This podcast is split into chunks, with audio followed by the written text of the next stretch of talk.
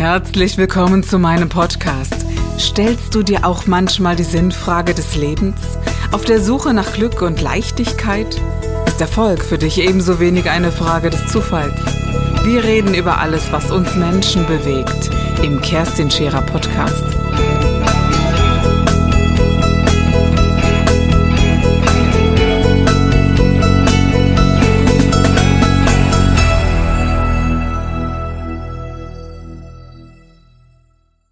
Gehen wir nochmal in die Zeit zurück, als äh, der Arzt hat ja erstmal, äh, also wirklich ab, anhand des Abtastens, also palpatorisch festgestellt, dass dieser Knoten gegeben ist. Ja. Dann warst du in der Mammographie. Das ist auch, ich finde, eine sehr spezielle äh, Geschichte, noch einmal ins Mammografiezentrum zu fahren. Ja andere kranke Frauen zu sehen. Also ich finde das sehr bewegend, neben Frauen zu sitzen, wenn man die Diagnose aktuell noch nicht hat und sich die Frage zu stellen, wirst du mhm. bald so aussehen? Wirst du bald so krank sein? Und ja. auch das Gefühl zu haben, nein, das will ich nicht, oder? Ich wusste ja, als ich dann nochmal zur Mammographie fuhr, es ist so. Es ist so und ich habe all die Frauen gesehen und mein erster Gedanke war, jetzt mag es sich vielleicht sehr komisch anhören, ach, lieber Gott, ich hab's jetzt ja schon. Jetzt lass die hier mal rausgehen ohne. Es, es reicht jetzt mal dass ich das habe. Das wurde mir ja gesagt und die haben das sehr unmissverständlich gesagt. Also ähm, die Form des Knotens und die Beschaffenheit deutet darauf hin, dass es ein Tumor ist, ein, ein bösartiger Tumor. Und es war in der Tat ein sehr bösartiges Karzinom. Es war ein G3. Und das wusste ich ja einfach. Und es ging dann einfach nur noch darum, und jeder hat auch irgendwie gedacht, bei dieser Art von Tumor ist es schon klar, da müssen auch Metastasen sein. Das war den Ärzten klar. Und die haben auch sehr klar darüber gesprochen. Das habe ich mir auch so gefordert. Mhm. Ich habe gesagt, ich möchte wissen, was mit mir passiert. Und äh, ich war komischerweise in dieser Situation sehr viel stärker als in den ganzen Jahren vorher. Weil das war jetzt ein Kampf, das war jetzt meiner. Mhm. Das konnte ich, da konnte mir keiner mehr helfen. Da, aus, dieser, aus dieser äh, Gasse kommst du nicht raus, ja. außer dass man den alleine geht. Das, Denn man kann dich begleiten, man kann dir die Hand ja. halten, man kann dich in, ins Krankenhaus fahren und abholen und ja. besuchen. Aber schlussendlich, ab da ist dann klar, ab hier bist du auf dich alleine gestellt. Auch wenn bei all der Hilfe außen und auch wenn die Nacht Einzug hält, ist dann eben auch das Gefühl deines, dein Gefühl. Kein Mensch außen, der jemals davon gehört hat, hat eine Ahnung, wie du dich dann gefühlt gefühlt hast, ne? als das Licht abends ausgeht ja. und wenn keiner mehr spricht, oder? Und, und das war furchtbar. Also die furchtbarste Zeit war das Warten auf diese Operation. Ich musste halt einfach noch 13 Tage warten. Und diese Zeit war schlimm, weil die so und ich konnte nichts tun. Ich konnte lesen, recherchieren. Ich habe recherchiert bis tief in die Nacht, bis mein Mann irgendwann sagte, Schluss jetzt. Schluss jetzt. Ich war in allen Foren und natürlich wird man da immer nur Beklemmendes und Schlimmes und irgendwann sind die dann alle gestorben und dann habe ich gedacht, ja du lieber Gott. Und ich habe gearbeitet, weil ich ähm, gedacht habe, wenn du vielleicht dann doch nicht mehr nach Hause kommst, kannst du ja hier kein Chaos hinterlassen. Das ist ja meine Pflicht. Ich habe meine Schränke aufgeräumt und so, ne? Also mhm. alles so gemacht, dass ich gehen konnte. Aber ich glaube, also das kenne ich jetzt von einigen, die das tun. Und ich kann mir sehr gut vorstellen, dass man das tut, um Ordnung zu schaffen ja. für sich selbst ja. und auch in ein ordentliches Feld zurückzukommen. Richtig. Ne? Also das eine ist so die Pflicht, aber das andere auch, irgendwas muss man ja tun. Ja. Also dieser, diese, diese Angst und dieser Druck vor dem Ungewissen, ich finde 13 Tage irre lang. Furchtbar ja? lang furchtbar lang. Umgekehrt aber auch, ähm, ich kenne das jetzt anders, als es, äh, als es hieß, äh, heute ist Freitag und am Montag operieren wir, dann muss die Brust ab aus. Also das, das ist auch, das ist wiederum sehr kurz. Und ich glaube, jede Frau erlebt das auf eine ganz spezielle Weise. Wie Mir wäre es lieber um? gewesen. Mir wäre es lieber gewesen. Ich bin jemand, der gerne klärt. Ich kann mhm. abarbeiten. Weißt du? Mhm. Das kann ich. Aber ich habe zum Beispiel wieder so nach dem Motto, es ist jetzt eh egal, auch wieder angefangen zu rauchen. Und das hat überhaupt nicht geschmeckt. Es war furchtbar. Aber in dieser Geschichte, dass, dass es mir vom Dass Rauchen, es einem so schlecht geht, richtig, dass man, ja. Mhm. Das habe ich so gemacht. Und ich wusste, also das, was du jetzt machst, ist total kontraproduktiv. Ich habe ähm, schwarzen Kaffee getrunken und ich habe schlafen konnte ich sowieso nicht mehr. Ich saß morgens um fünf schon im Büro und habe gearbeitet. Also ich habe irgendwie funktioniert. Und dann habe ich gedacht, das ist jetzt eh egal. Dann rauchst du halt einfach mal und dann wird sich das zeigen. Ich war sehr fokussiert auf diesen Tag, wo ich ins Krankenhaus konnte. Ich habe mich regelrecht danach gesehnt. Mhm. Bist du alleine ins Krankenhaus Nein. oder hast du deinen Mann mitgenommen? Mein Mann hat mich gefahren, aber ich habe ihn gebeten, nicht, nicht mehr mit mir reinzugehen. Mhm. Das war für mich so einfach, also hört sich jetzt vielleicht so ein bisschen großartig an. Es war das Ende meines vorhergehenden Lebens. Mhm. An dieser Tür, wo ich jetzt durchging, da kann ich nur allein durchgehen. Das war mir klar. Und ich glaube, er hätte mich unglaublich gerne begleitet und wäre auch an diesem Nachmittag bei mir gewesen. Und ich habe auch nachher gedacht, ich hätte ihn vielleicht nicht wegschicken sollen. Aber ich hätte es nicht, ich hätte es nur allein machen können. Du hättest ihn ja wegen ihm nicht weggeschickt. Und ich finde es schon großartig, dass man auf sein Gefühl hört und sagt, ab jetzt ja. In der Tiefe sind wir getrennt als Menschen, auch wenn wir immer miteinander verbunden ja. sind. Aber es gibt ab dann ein Gefühl, das hier ist jetzt meins. Auch, mein Weg, ja. auch das Mitgefühl muss man ertragen können in der Zeit, auch den Schmerz des ja. anderen. Und ich glaube, dort alleine durchzugehen, ist auch etwas wie sich frei machen von den, von den Wünschen der anderen ja. und von der, von der Kraft der anderen, weil es. Ich hätte auch nicht mehr ist. funktionieren können, weißt du, ich hätte dann vielleicht versucht, ihm zur Liebe oder egal jetzt, wer genau. mich begleitet hätte, aber das war es dann nicht mehr. Es war dann einfach so, ich habe mich unglaublich unglücklich gefühlt und ich wollte auch einfach jetzt auch mal unglücklich sein dürfen. Weißt du noch, was du angehabt hast, als du ins Krankenhaus gegangen bist? Manche wissen das noch ganz genau. Äh, nein, ich weiß mhm. es nicht mehr. Ich weiß es nicht mehr. Ich habe mich auch komischerweise nie mit dem Gedanken beschäftigt, wie wird es sein, wenn mir jetzt die Brust abgenommen wird. Kerstin, das war mir egal. Mhm. Das war mir einfach egal.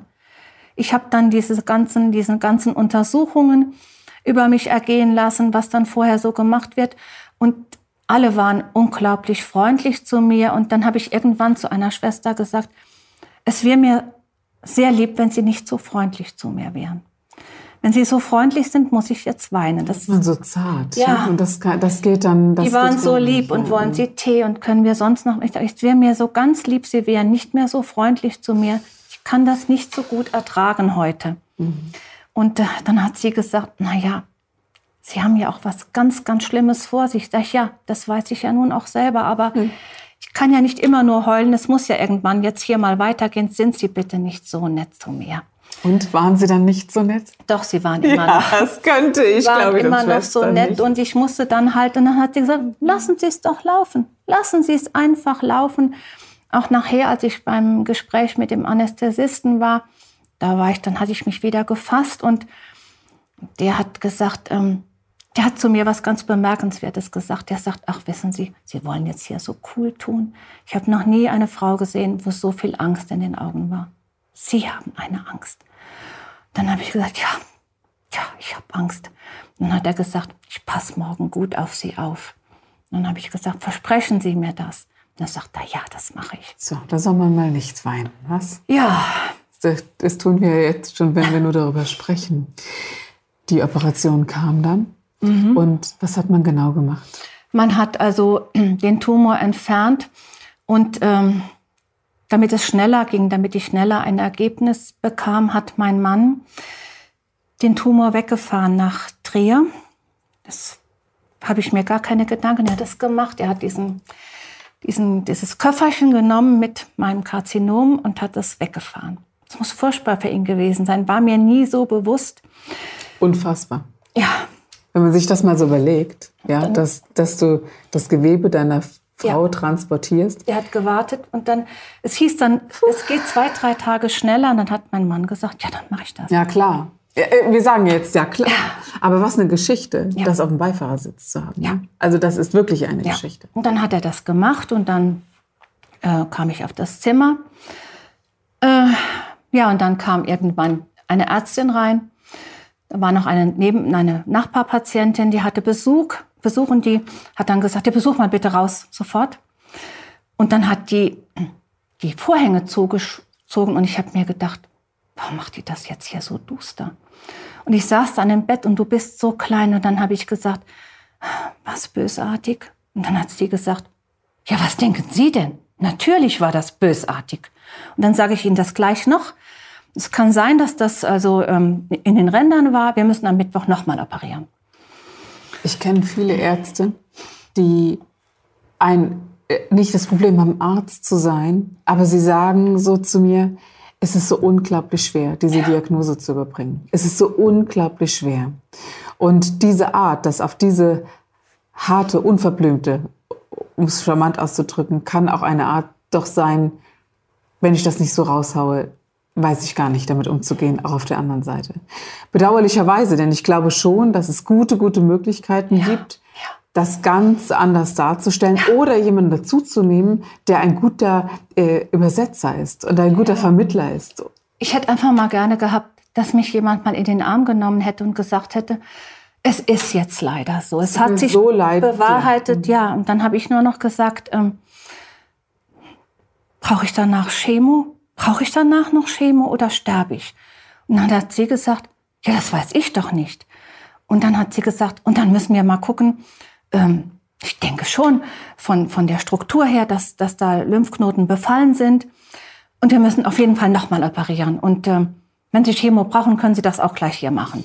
Es gibt viele Patienten, die das so schildern. Und ich frage mich, wenn wir eine Notfallseelsorge haben im Todesfalle, dann könnten wir doch auch mal überlegen, eine Notfallseelsorge in diesen Situationen zu haben. Ja. Inzwischen gibt es das ja in vielen Krankenhäusern, dass man sagt, der Psychiater kann gerufen werden. Aber es wäre doch bei, schon bei der Diagnoseübergabe wirklich wesentlich, ja. dass jemand dabei ist und auch die Fragen stellt, die derjenige in dieser Situation auch nicht stellen kann. Also jetzt hast du Fragen gestellt, ja.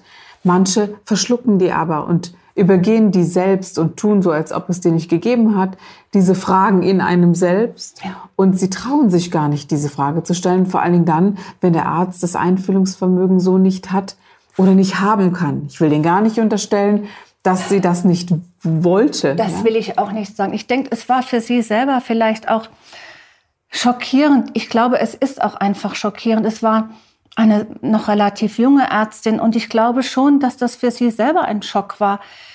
Ich denke, sie hat das vielleicht auch noch nicht so sehr oft gemacht. Ich will das einfach mal so denken. Weißt du, ich bin ja Therapeutin und, ähm, äh, und früher als Physiotherapeutin, wenn äh, die Brustamputation eine Narbenbehandlung hatte und ich die Hand auf diese Narbe gelegt habe, war das für mich immer und nicht also ich weiß gar nicht, bei wie vielen ich das machen durfte, äh, im, Sinne wirklich der, des Respektes, der, der Haltung gegenüber, dass ich da meine Hand drauflegen durfte. Es war immer einer der besondersten Momente überhaupt weil für mich diese Brust noch da war. Also verrückt, wie sich das anhört. Man sagt, man spricht ja von diesem Phantomschmerz oder von diesem, das Bein ist eigentlich noch da, auch wenn es abgenommen wurde. Und bei dieser Brust, bei jeder Frau hatte ich das Gefühl, in etwas einzugreifen, was A sehr intim ist und B auch irgendwie noch vorhanden ist, auch wenn ich es nicht sehen kann. Meine Brust ist, ich bin ja auch schlussendlich brusterhaltend operiert. Mir wurde das untere Drittel der Brust weggenommen. In dieser zweiten Operation, wo halt äh, nochmal sehr großzügig halt die Ränder auch mhm. ähm, gesäubert worden sind. Und halt diese. Ja, vielleicht können wir ruhig mal darüber sprechen. Warum, warum muss groß, äh, großzügig geschnitten werden? Die Tatsache ist ja, schneidet man in Krebszellen hinein, ist, äh, ist die Wahrscheinlichkeit, dass es in den Körper streut und über die Lymphe verteilt wird, zu groß. Ja. Deshalb lieber ein, also aus ärztlichem Denken, ein großräumiges äh, Rausschneiden. Richtig. Und mein Tumor, das war, das habe ich aber erst danach auch in, in Gesprächen erfahren, ich hatte dieses unglaubliche Glück, das war ein alter Tumor. Also ein, der Arzt sagte, den haben Sie schon zehn Jahre.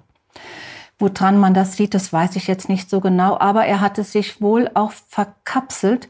Und ich weiß noch, dass ein Arzt zu mir sagte, also Frau Konrad, wenn das jetzt später gewesen wäre und mhm. der wäre aufgegangen, das hätten Sie nicht überlebt. Mhm. Weil er einfach, es war wie gesagt ein G3 von Grading her, mhm. Und dann denke ich. Also G1, 2, 3 ja. ist dann eben, äh, wie extrem eine ja. Krebsart ist ja. und auch streut. Ja. Das, äh, das so als Information mal für das Publikum. Richtig. Und dann hab, wurde ich dann nochmal mittwochs nochmal operiert und es wurden mir sehr viele Lymphe entfernt. Also normalerweise macht man so sechs oder sieben. Bei mir hat man 25 Lymphe entfernt. Also ich wurde unter dem Arm schon ausgeräumt. Ja. Das sind nämlich Themen, die dann entstehen. Da entsteht eine Lehre im Körper, mhm. eine radikale Lehre, die mit vielen, nicht mit allen Menschen, aber mit vielen Menschen auch etwas macht. Mhm. Das sind diese Parallelerscheinungen einer Erkrankung wie Krebs. Das ist erstmal auch nicht leicht. Es ist nicht leicht, dass Teile einfach entnommen wurden, dass äh, der Arm anschwillt, dass der anders aussieht als der andere. Das wird auch nicht mehr gut. Genau. Bei mir war das immer so, wenn du krank bist, dann wirst du operiert und dann wirst du wieder gesund. Das ist so ein kindliches Denken so. Der Arm wird nicht mehr gut, mhm. der Arm bleibt immer heute noch, also wenn ich mm, etwas mehr mache, sag mal mal Fenster putze oder so, wird der Arm dick. Ich kriege so Quaddeln hier hin und dann muss ich wieder meinen Ball nehmen und mhm. muss meinen Arm wieder selber behandeln.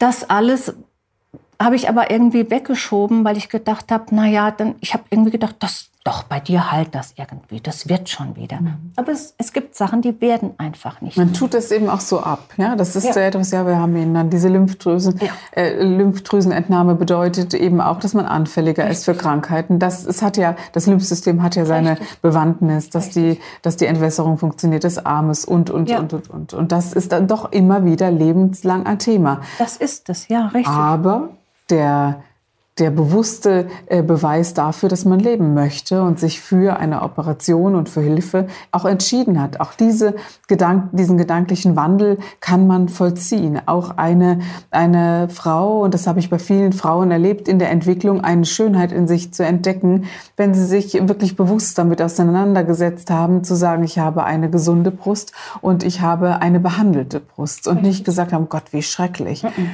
Allerdings erleben viele Frauen im Gegensatz zu dir eben Partnerschaften, die nicht so wohlwollend sind. Partnerschaften, in denen Männer sich sehr schwer tun, ähm, das Thema Sexualität anzugehen ja. und, und, und, was an, ebenfalls an Randgebieten sehr groß ist. Eine ja. kranke Frau, ja. ein äh, ja, wie gehe ich damit um? Fragt mich das eigentlich keiner? Auch das erleben Frauen und die hast du kennengelernt. Sehr äh, viele. Genau, die sehr enttäuscht sind, ja. beschämt, ja. zurückgewiesen. Da kommt etwas auf, auf Menschen zu. Mir fehlt in der heutigen Gesellschaft, wenn ich das so sagen äh, darf, kraftvolles Mitgefühl. Wenn man mich manchmal fragt, was machst du eigentlich da in deiner Arbeit, dann ist das einer der größten Teile, kraftvolles Mitgefühl, dass das keinen Raum haben darf, dass man nicht schockiert sein darf, dass man nicht schmerzhaft erfüllt sein darf. Und ich habe überhaupt kein Problem damit, dass ein Partner sagt, das, das tut mir so weh, dass du das hast. Ja? Aber ich finde es doch für den Partner beschäftigungsbedürftig, sich damit auseinanderzusetzen, wenn er eine Frau nicht lieben kann, so amputiert, wie sie dann ist. Mhm. Das finde ich auseinandersetzungswert und ja. ich finde, wenn er das nicht kann, wäre doch professionelle Hilfe. Aber auf jeden Fall. Und die müsste überhaupt in dieser Geschichte beiden gegeben werden. Bei mir war es so, hm. diese Sorgen habe ich mir nie gemacht. Also für mich war das selbstverständlich, dass das meine Ehe nicht berühren wird. Frag mich nicht, woher ich diesen Glauben hatte. Das wusste ich. Das wusste ich. Und aber ich habe es in vielen Gesprächen erfahren. Es war nachher so, ich habe mich mit ganz vielen Frauen unterhalten. Ganz viele Frauen haben mich angerufen, weil mein Hausarzt der Meinung war, er müsste er müsste meine Adresse weitergeben, weil er immer fand, dass ich das sehr gut gemacht habe. Weißt du, ich glaube, es gibt äh, Beziehungen, in denen die Werte ganz klar sind. Und ich glaube, genau genommen, in jedem, jeder Art von Beziehung sind die Werte klar. Jede Frau oder jeder Mann kann sehr genau sagen, wenn ich denn dann mal in die Situation komme, mhm. wird mein Mann oder meine Frau die und die Werte haben. Mir wäre es voll, vollkommen gleichgültig. Schönheit, das ist sowas Vergängliches, dass mhm. es mit, ich liebe ja den Partner nicht Richtig. wegen seiner körperlichen Schönheit, sondern wegen seinem, äh, seinem Dasein, wegen seiner Seele, wegen seinem, seiner Liebesfähigkeit und all diesen Dingen. Aber das ist eine, eine Art und Weise zu lieben, die eben bedingungsloser ist. Aber die kennt man.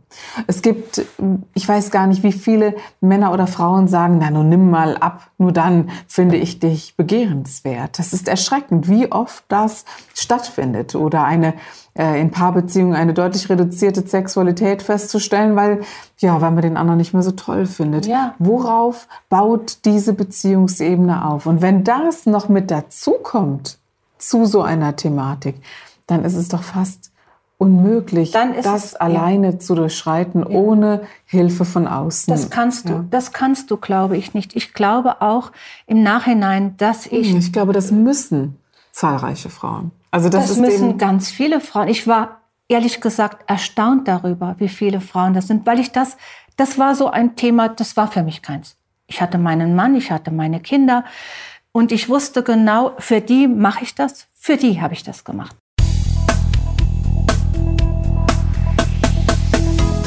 Das war der Gib dich ganz Podcast mit Kerstin Scherer. Wenn du mehr über mich erfahren möchtest, dann gehe auf meine Website www.kerstinscherer.com oder besuche mich ganz einfach bei Instagram Co. Du interessierst dich für bestimmte Themen, die du jetzt noch nicht gefunden hast? Dann schreibe uns eine E-Mail an info@kerstinscherer.com. Wir freuen uns auf dich.